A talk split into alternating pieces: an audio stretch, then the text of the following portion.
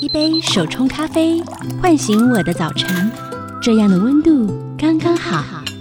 一趟城市小旅行，放下我的日常，这样的自在刚刚好。刚刚好的休日提案，陪你感受刚刚好的生活美学。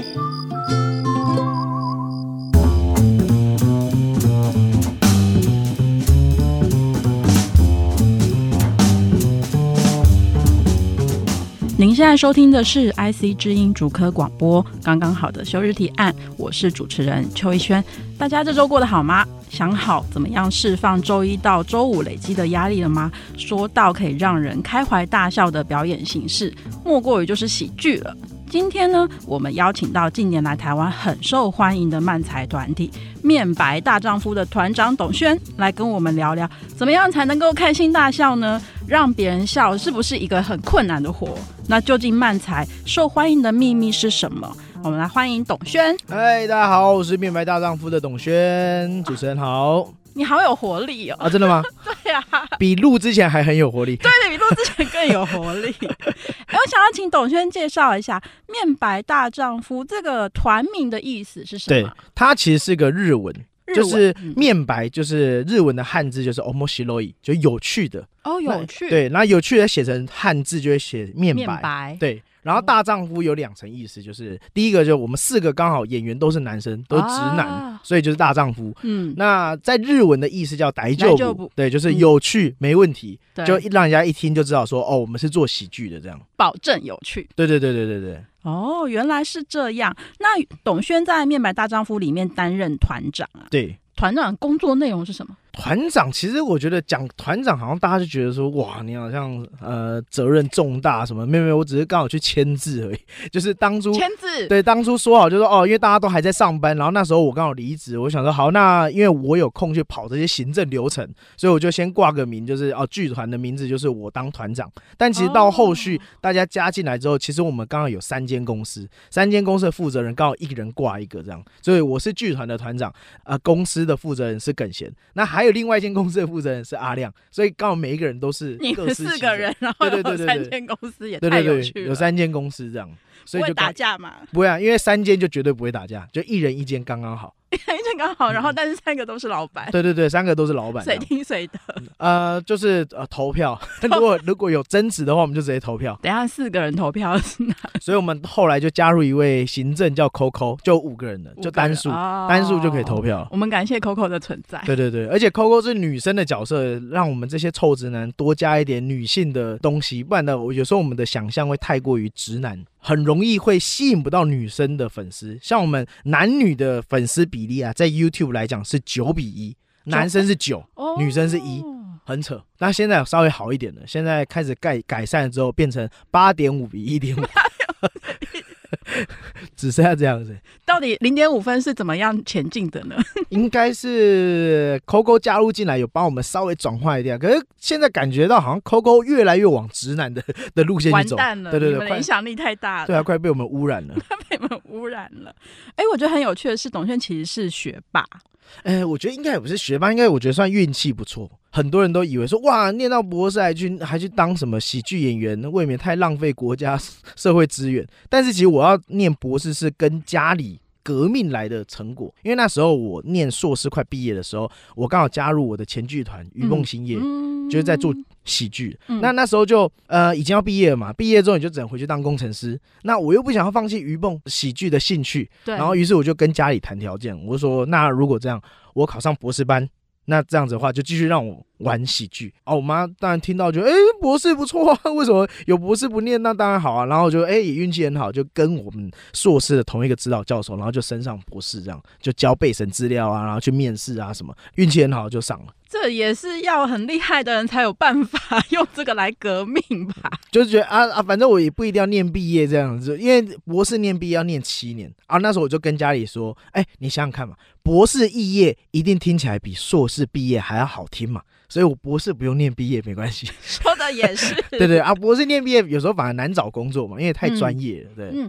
啊，可是你自己其实是有当过工程师一阵子。我之前是在业界是当业务工程师，就是不是纯工程师。嗯，纯工程师就是要写 code 嘛。嗯、那业务的话就比较偏向于客户跟工程师之间的媒介。客户嘛，你还是要得以客户为主啊，以拉到案子为主。嗯，对。所以那时候你有就是呃休日的差别吗？我觉得算有，但是因为由于我们那时候真的是对于成立喜剧很感兴趣，所以我们那时候休假日全部都拿来创作、跟排练、跟演出。所以那时候有一个过渡期，就是我们斜杠青年期，就是一到五在上班。那六日就拿来演出或者排练，嗯、所以那时候其实很累，就是礼拜一的那个 Blue Monday，哇，那简直是 Blue 到不能再 Blue 了。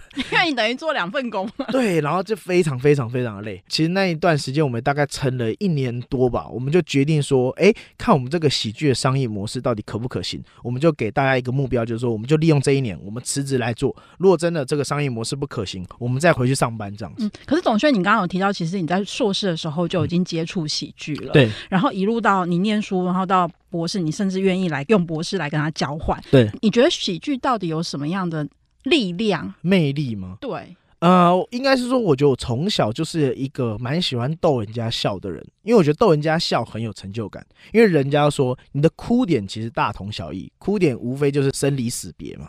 那笑点真的，大家每个人都不一样，真的耶。对，有些人喜欢冷笑话，有些人喜欢尴尬的，有些人喜欢开怀大笑，所以很多笑点都不一样。然后你要能够求得整个大众的基准值，然后一个平衡值，让一大群人大笑，这件事对我来讲很有成就感。所以你小时候是什么样的状况，让你想说，哎、欸，我要逗旁边人？旁边人都太严肃了吗？就是喜欢逗人家笑，连小时候国高中啊，都很喜欢跟老师那边那边拉迪赛，然后把老师逗笑，就连老师都可以被我逗笑的话，我就觉得这个超级有成就感。然后再加上，因为我的外形也是属于那种，你如果不靠逗笑来把到女生的话，基本上就没什么优势，也不会打篮球，身高也不够高，然后脸又不是啊、呃、太帅，这样就只能、哦、你客气，你客气，对啊，所以就只能用幽默这个武器来决一胜负了。其实我觉得幽默真的是男生很大的武器。对，但我后来才发现一件事，幽默这件事要。等到女生大概出社会之后，才会体现出那个价值。在国高中没办法，国高中就啊，你好笑，请跟我交往，我不要，会很容易这样。大家比较诚实的时候，就是那时候的小女生还是比较喜欢高的啦，会运动的啦，会打篮球的。这个还是啊，你好笑是好笑，但是交往就还没办法。但女生大概到出社会就开始觉得，哦，幽默很重要。因为受到工作的摧残，所以都觉得需要可以对，然后再加上哎，你跟帅的那些交往，有时候有些男生像木头一样，他也不会讨你欢心啊。说讨你欢心，这个生活起来会比较有趣。可是你你自己后来呃，专心在从事喜剧之后啊，有所谓的就是上班跟下班的差别嘛？你说休日跟周一到周五的差别？我觉得必须要呃，因为有可能是因为我们自己在当老板的关系，其实脑子是关不起来。就算下了班，好像也没有像员工一样所谓的下班时间，而是你下了班一个演出演完，你想要休息，你突然脑中想啊，对哦，我还有一个东西什么没交，哎，嗯、对，我们可以再弄一个，有一个灵感来了，我把它写下来。就我觉得他的呃休假日，我觉得你必须自己要去做调试，就他没办法有一个 on 跟 off 的特定的时间。所以这个部分的话，就是我有时候会强迫自己，就是真的就什么事都不要想，或者是什么事都先搁着，没关系，就下礼拜或者是隔天再来思考就好了。嗯，那不止漫才短剧哦，就是面白大丈夫的影片，其实做的也很出色。我看到你们猜歌那那一题，我觉得其实真的很好笑，而且有一个嗯。呃对不起，我对你们同事比较不熟。有一个他，他猜的很认真，而且他每次都猜对，我觉得那也很有趣。对，更先。对对。然后，因为你们去年拿下走中奖，可以色色奖。那得奖之后，面白有什么样的改变吗？或者在嗯设定上啊，会朝什么样的调整吗？嗯，我觉得那时候，我觉得能得奖真的是蛮出乎我们意料之外的，因为我们原本我们报两个奖项，原、嗯、另外一个是有够绕赛奖，嗯、有够绕赛奖，我们原本以为那个比较容易得。请问这两个奖 差别是什么？有够绕赛奖，我们刚好有一次舞台剧，我们另外一位演员木生在舞台上本来只是要脱裤子露出内裤而已，对，就他不小心出意外，把整条内裤也脱下来，直接露出屁股。对对，然后那个片段我们就拿来报有够落赛奖。然后我们原本以为那个片段比较容易得奖，就那个没有中之后，我们就觉得啊，那可以色色奖竞争者太多，就觉得好像应该也不太可能。哎，结果没想到真的上了，就觉得哎，终于有被肯定。因为很多人看我们在做舞台剧，会觉得啊，你们的 YouTuber 跑来做什么舞台剧？然后舞台剧人看你们说，哎，你们那舞台剧人跑去做什么 YouTuber？就有点像呃，有点。里外不是人的感觉，就是我们既不是舞台剧，好像也不是 YouTuber。然后自从拿到这个奖之后，我觉得有一种终于被当一位 YouTuber 而受到啊、呃、尊敬，或者是而受到肯定的那个感觉，其实对我们来讲是非常的慷慨激昂的。对。然后你说后来有什么改变？我觉得呃，有让我们觉得说哇。黄腔不不再是一个只会被黄腔的单元，而是真的是有办法获得肯定跟得奖的这样。嗯，谢谢董轩第一段的分享哦，没想到第一段就可以笑得这么开心。我们先聊到这边休息一下，稍后回来刚刚好的休日提案。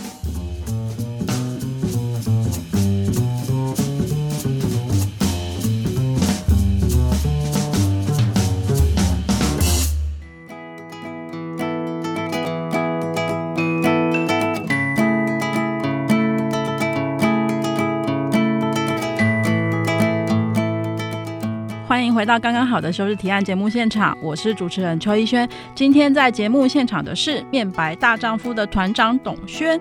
这一段呢，我们要来进一步了解，究竟什么是漫才呢？呃，漫才的话，一刚听到是漫画的漫，漫画漫。所以很多人都以为是漫画，但其实不是漫画，嗯，它比较偏向于日式相声。讲相声大家可能就会比较了解，就是对口，嗯、就是一定有两个人。相声的话有捧哏跟逗哏，对对对。啊，那个逗就是要逗逗别人笑，在呃漫才里面叫做装傻。啊，装傻，对对对，那捧哏在那个漫才里面叫吐槽。哦，对对对，所以他们其实角色其实就是有一个人去逗观众，或者是讲出一些不合理的东西。嗯、那另外一个角色就是要把这个笑点或把这个不合理、把这个微妙感挑出来，让观众发笑。嗯、对，所以就主要是两个人的一个表演形式。呃，董轩记得自己第一次看漫才是什么时候吗？其实那时候看到的时候会以为那个不叫漫才。我们一刚开始小时候看的是志村大爆笑，对对对对，电视上都有。对，那个在日本的形式叫短剧，也是我们现在正在做的。嗯、那短剧里面其实就是有装傻跟吐槽，所以我一刚开始接触的是短剧。嗯、那短剧、短剧、短剧到到最后进入到鱼蹦才发现，哦，原来漫才这个叫做统称叫做漫才短剧的这个形式。所以第一次看到漫才，应该是要算在鱼蹦兴业里面。可是，在漫才它有一定的呃操作逻辑吗？格式对不对？对对，会有这种事情。呃、有有，因为漫才跟短剧最大差别就是，漫才两位演员是带着自己上台，就是我是董轩，我就用我董轩的人人物设定。对。那短剧呢，是带着另外一个角色，角色例如说我是警察，我是医生，我就是要扮演警察跟医生。嗯、对，我不会扮演我自己。那漫才的话，比较像是我扮演我自己上台来跟大家聊个天，讲一个什么论点，然后聊得很有趣的给大家听。嗯，所以所以漫才跟短剧最大的形式是在这边，还是不太一样。对，不太一样。呃，你自己第一次演漫才的时候是什么感觉？哦，会有种呃，很像在打拳击的感觉。所谓打拳击的感觉是指，真的是那个节奏之快啊！你短剧你还可以用。我在做戏，你的台词可以慢一点出来，没有慢才就是直接节奏要接上去，所以你不能中间不能有落拍，所以那个节奏要接的非常紧，然后你的台词要记得非常的清楚，然后中间你还不能像在背台词一样，你要很自然的，就像我们平常在聊天的过程当中把它讲出来，所以这段慢才的专注度在演作的时候要非常高，而且无论演多少次，这个段子无论再怎么熟，你每次上台前就还是会紧张，那专注度很容易会掉下来。而且其实应该每一次演出都会不一样，对，都会不一样。而且有时候你要根据观众的呼吸，因为有时候观众的反应是比较慢，有些观众反应比较快，嗯、那你要根据观众的反应的速度来去调配你们两个之间说话的速度，或者是出笑点的的速度。嗯哼，对。那我知道那个直男现在到十了嘛？那第一次的时候，你其实你们第一次演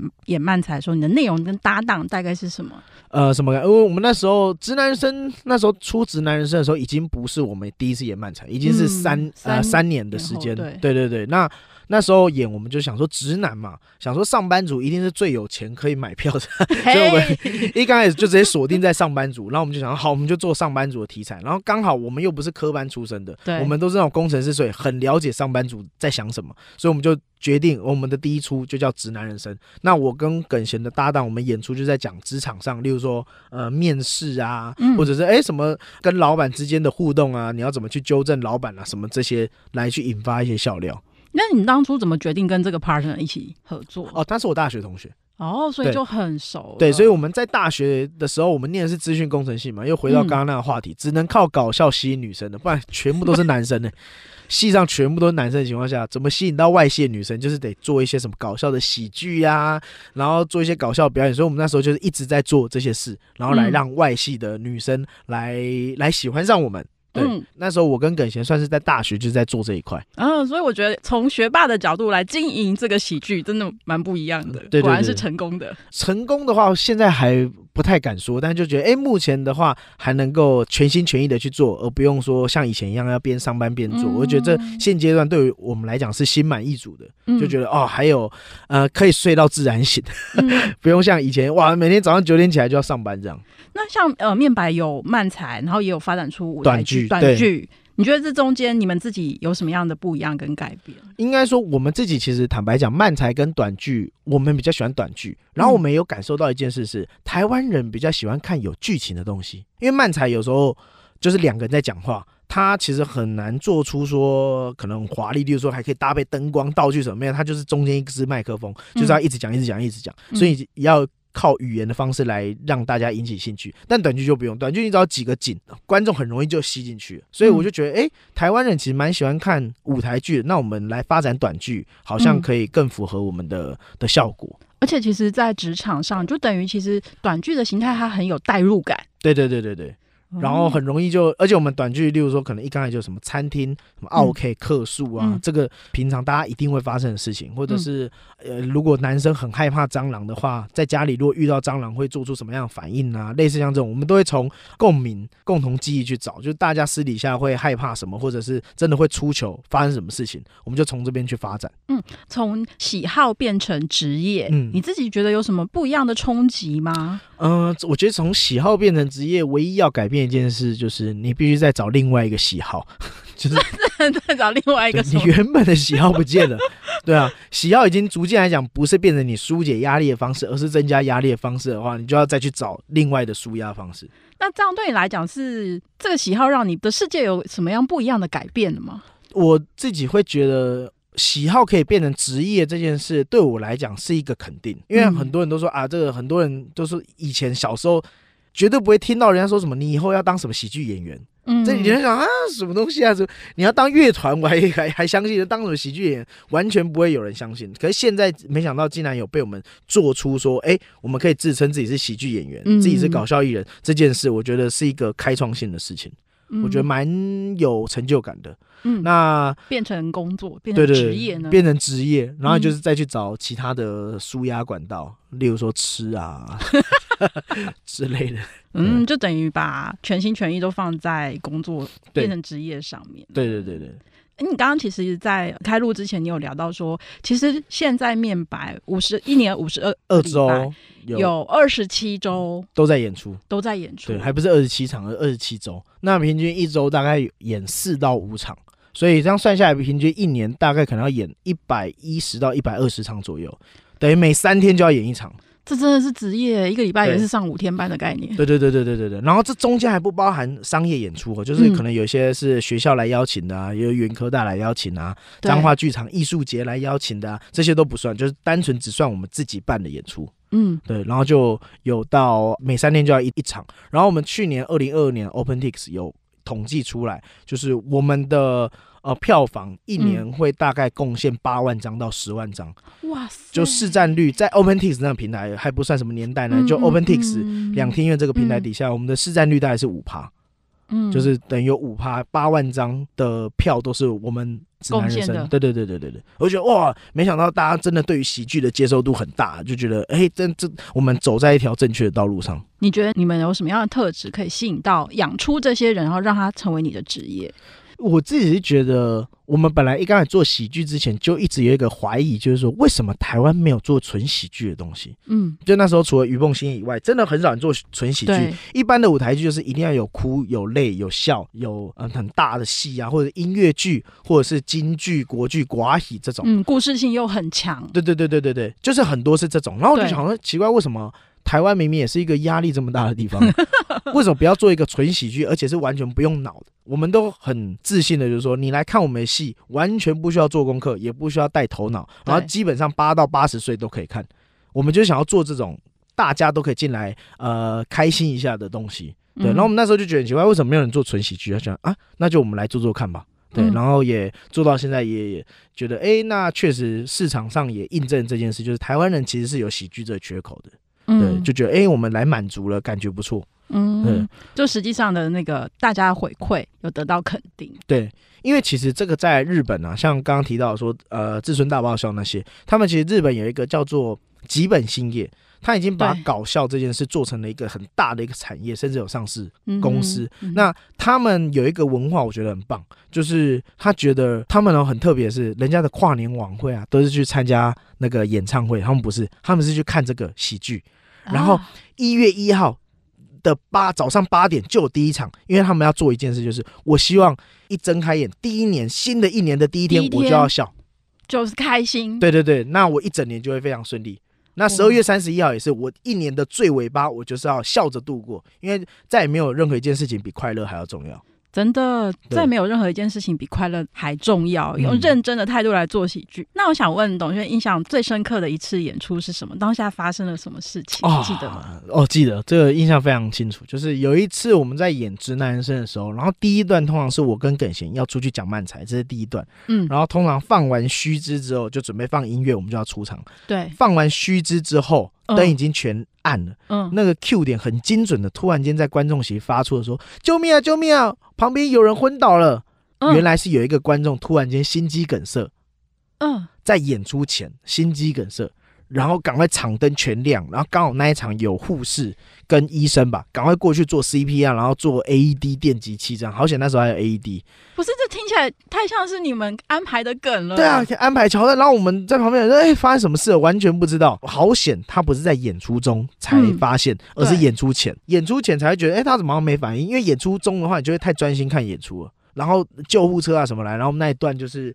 Delay 三十分钟才开演，然后我们一上去的第一句话就是说，我们还要演喜剧，还要演让大家笑。刚刚发生一个这么严肃，对啊，这么严肃的事情，我们就说啊，呃，各位观众大家好，就是看戏虽然重要，但如果真的有身体不舒服，还是要麻烦大家举手，赶快说出来，打断我们演出也没关系，这样子，就稍微呼吁一下这件事情。就这算是我们第一次碰到，而且这而且最重要的是，不太敢去问那个人后来怎么样。嗯，但我觉得他选就是一个很幸运的时候，对，然后旁边还有医生跟护士，又很及时的送医，对，然后应该是应该是没事，对，啊，就祝福他没有事这样子。每一次演出，所以你会事前提醒，会加这一条吗？呃，就是是也不至于不至于强制的加这一条，嗯、但是就会互相的关心一下，就是观众他有没有什么一些奇特的反应，嗯、我们有时候也会跟观众有眼神的交流这样，嗯。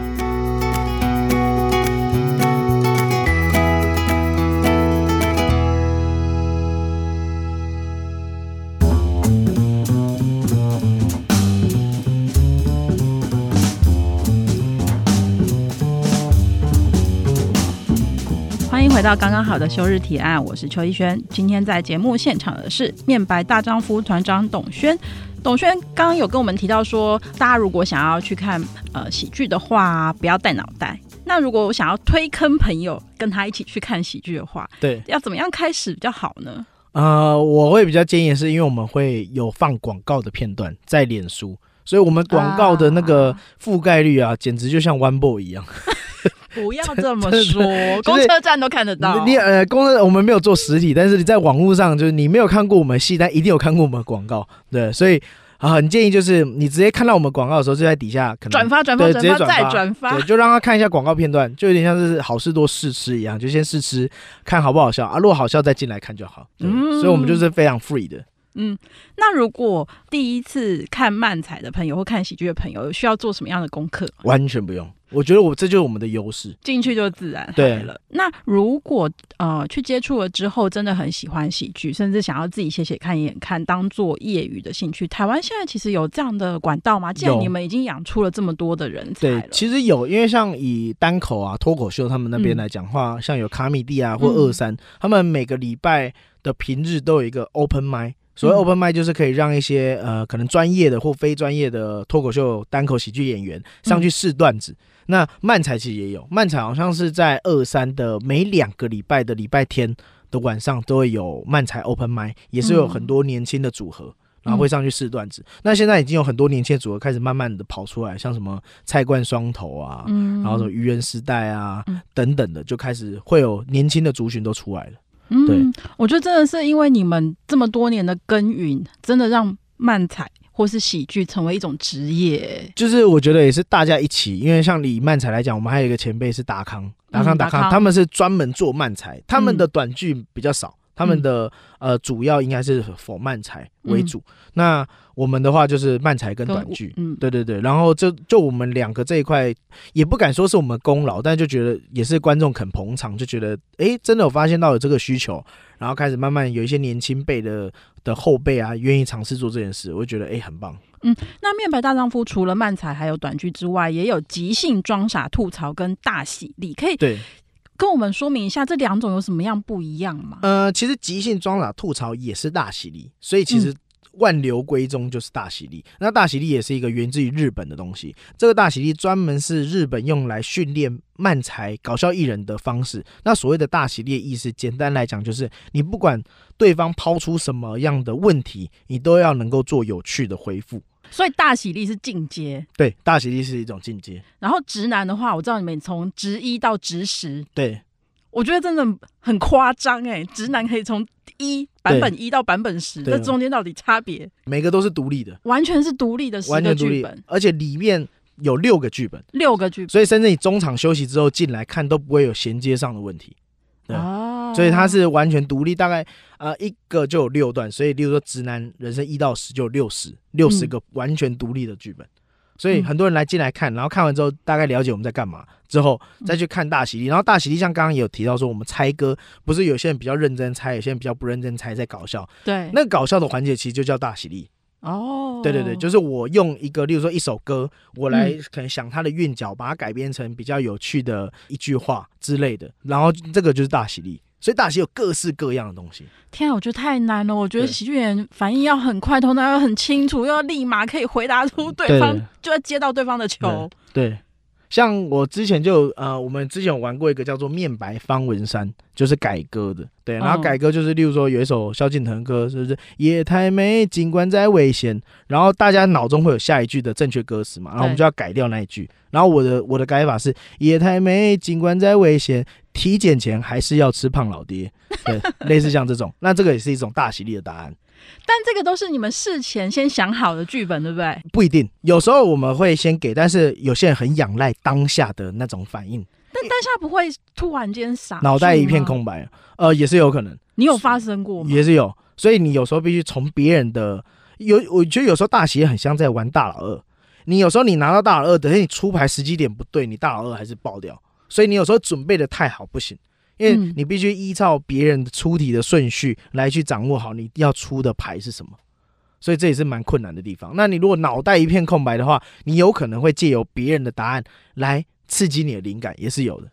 对，那如果真的脑袋这一片空白，你就空白了，就是在于你就知道啊，那我的搞笑实力就必须再更加提升，就让自己有更多东西可以涨。如何提升？呃，像我自己的话，会去找一些小糗事。来，然后或者是平常就会收集很多小糗事来讲，例如说，呃，很早以前有发生一个糗事，就是我自认为是一个很心地善良的人，嗯，然后有一次我在排队在买午餐的时候，我就看到前面有个人的裤管那边有一张五百块粘在他的裤管，然后就哎拍拍他的人，很多人可能拿起来就直接放自己的口袋嘛，对，我我选择是拍拍他说，哎，不好意思，你的五百块掉了，然后说哦，好，谢谢谢谢谢谢，然后轮到我要买午餐的时候，我发现我口袋五百块不见了。因为刚刚那一张是我的，等一下，这是真人真事，真人真事，真人真事。他飞到我，我没想到我的五百块飞到前面那个人，然后我还以为是那个人的。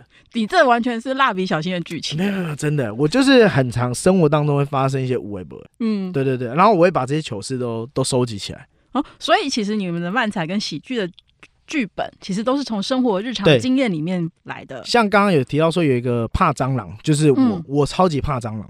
男生怎么可以说他怕蟑螂呢？所以这这件事就会很好笑，就男生怕蟑螂这件事会很好笑。嗯、然后可能有些人有些正义魔人会觉得，呃，为什么男生就是怎样怎样怎样怎样怎样？可是我们有时候会切换一个角度，就是不要想那么严肃，就是男生怕蟑螂这件事很好笑，所以我们就拿它来当成一个笑料，或拿它来当成一个素材。嗯、对。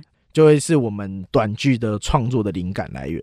那所以其实通常就是可能，比如说，哎，你觉得有一件事情蛮好笑，或是一个一个桥段蛮好笑，就会跟你的团员一起讨论，对，可以怎么样发展成一个完整的。对对对对。然后像我刚刚提到的耿贤，他是属于我们剧团的算是剧本统筹，嗯、所以他是算是比较会写剧本的人。他有时候会可以判断这个素材可不可以发挥。像我刚刚说的那五百块呢，那个就很难发挥啊，那个很难，那只能讲成一个故事，他没办法发展成一个短剧。但是那个蟑螂这个就可以发展成一个短剧，所以他可以判断说有什么素材是比较适合拿来发展成短剧的。嗯，就感觉会有画面感的。对对对对对对对。那董轩自己有没有觉得很自豪的创作呢？自豪的创作，或是印象深刻的剧本发想写作的过程？啊、呃，我自豪的话，我觉得我之前有写过一个啊、呃，是 YouTube 的影片，反而不是直男的，嗯，就是我之前在。胖起来的时候，像现在已经是瘦的状态。我之前最胖胖到九十六公斤，你这样讲我都不知道该不该笑。对，可以可以笑。我那时候胖到九十六公斤，嗯，然后我就觉得，哎、欸，胖到九十六公斤的时候，很常看一些什么见人盖伊啊、皮塔哥哥在说什么，嗨，我今天我花了一个月时间，我让自己瘦到多少，多少公斤，然后就想说，哎、欸，那我好像可以做一个反向的，我就直接很。一本正经的说：“嗨，大家好，我是谁谁谁，我是面白大丈夫的董轩，今天要来跟大家分享我如何从一个月内，短短一个月内就胖了十五公斤，然后胖的全部都是体脂肪，然后教大家一些，比如说一六八一六八的饮食。那这个一六八是一天吃六餐，然后每天晚上八点以后不吃正餐，只吃零食、饮料跟点心。减肥完全失败手册。对对对对对对对。然后什么蛋白质、呃淀粉、蛋白质跟蔬菜的比例，我会抓什么三比四。”四是七比五十，三比四十七比五十，而不是三比四比七这样子。对，就是反正全部都是拿来讲反向的这样啊。这个是我自己觉得当初想到这个 idea，我觉得还蛮有趣的。对，嗯，就有点完全在玩反向这件事情。但是反向我觉得也很有教育意义啊。对啊，就是你只要反着做就会瘦了。对，就只要反着做，可是我们又得到开心跟快乐。对对，感谢你十五公斤的奉献。对对对，哇，那时候真的胖到十五公斤，真的不夸张，九十六，胖最胖胖到九十六，然后现在好想瘦回来。也花了一两年的时间，但 很容易会弹回去，因为有像刚刚提到，就是呃，喜剧变成职业之后，你就必须找另外的娱乐啊。我们娱乐就是吃啊，就是不觉得下了班吃可以变成娱乐哎。对啊，因为你不觉得下了班，然后买个东西，然后开个 Netflix，开个什么来听来看，然后边吃边看，就觉得很就很下意识就会吃下很多，很多姿多彩。对，真的要克制住。哦，谢谢董轩，呃，体脂肪这么高的这一段的分享。对对对对，我们休息一下，等等回来。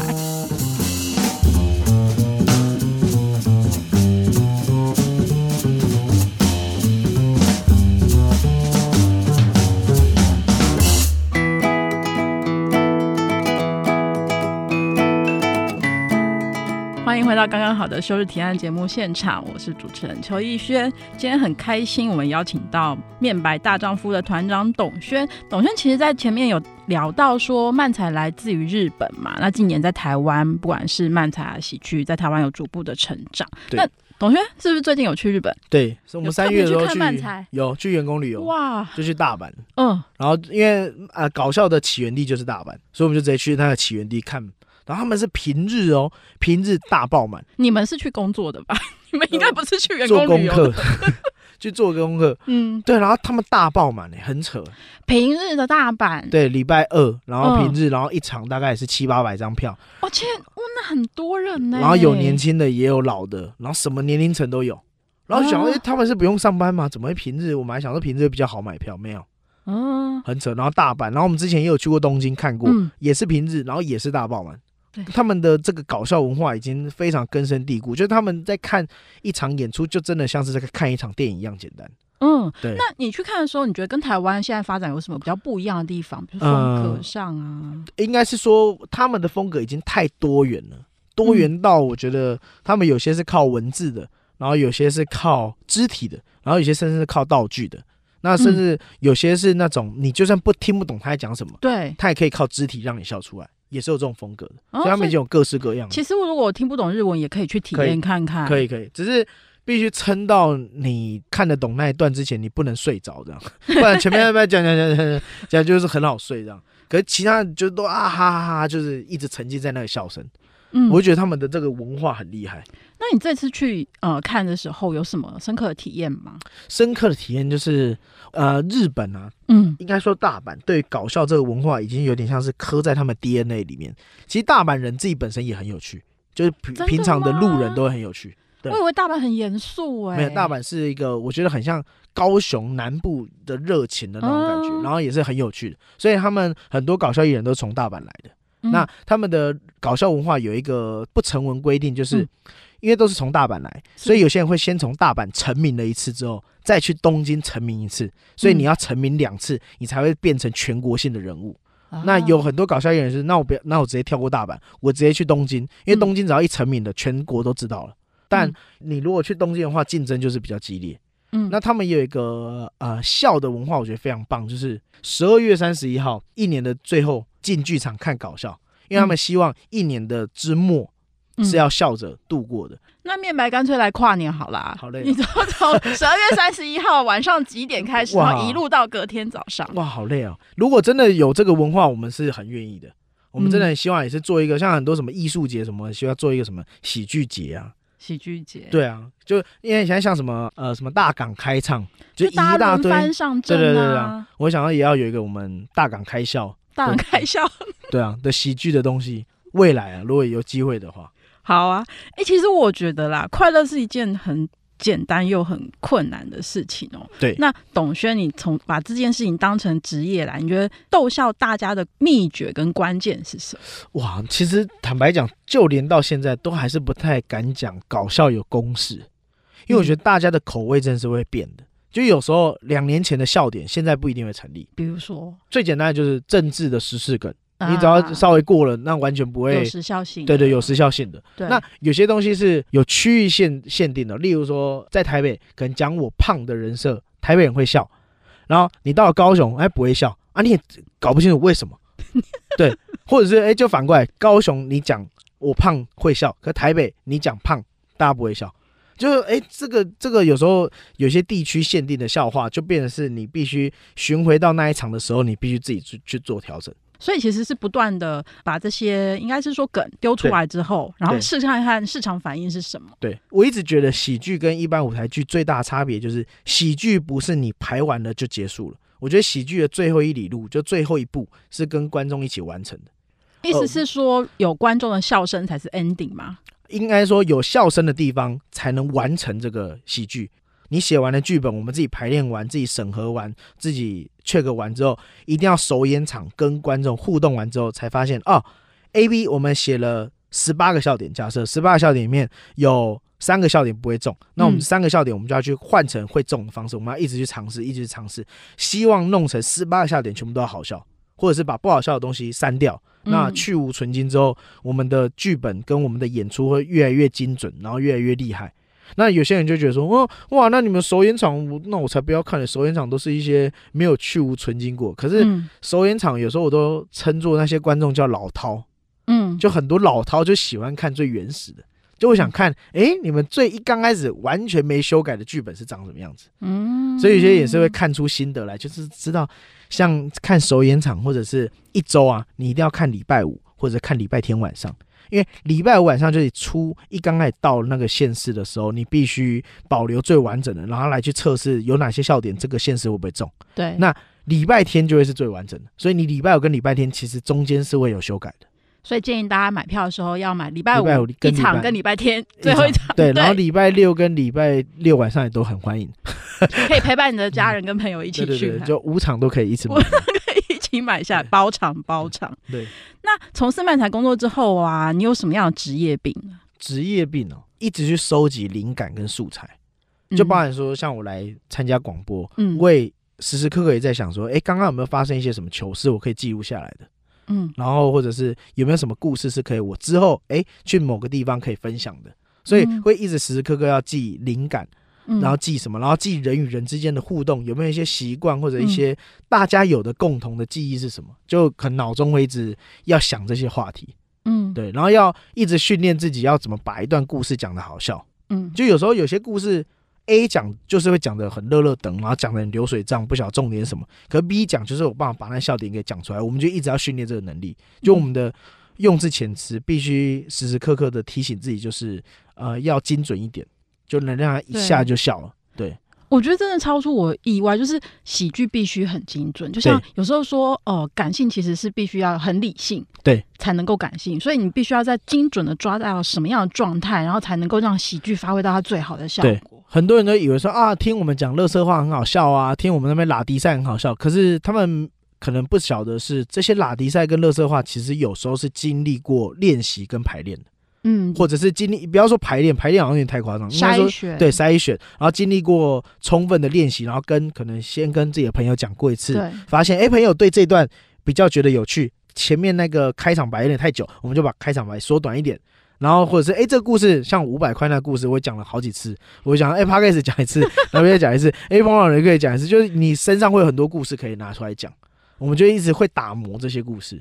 嗯，真的太有趣了。所以你的休日都在做什么呢？收集故事，吃吧，吃又吃 啊。然后我们很喜欢看剧，就不一定就是什么电影啊，Netflix 那边，因为那边也是我们的灵感来源。啊，随便讲一个什么呃，全面启动，他就在讲梦里的啊，这个梦里的世界观，哎，就很有趣。哎，同样是梦的情境，有没有什么有趣的东西可以发挥？像我们职男生八有写过一个题材是睡不着，睡睡不着，你就一定会数羊。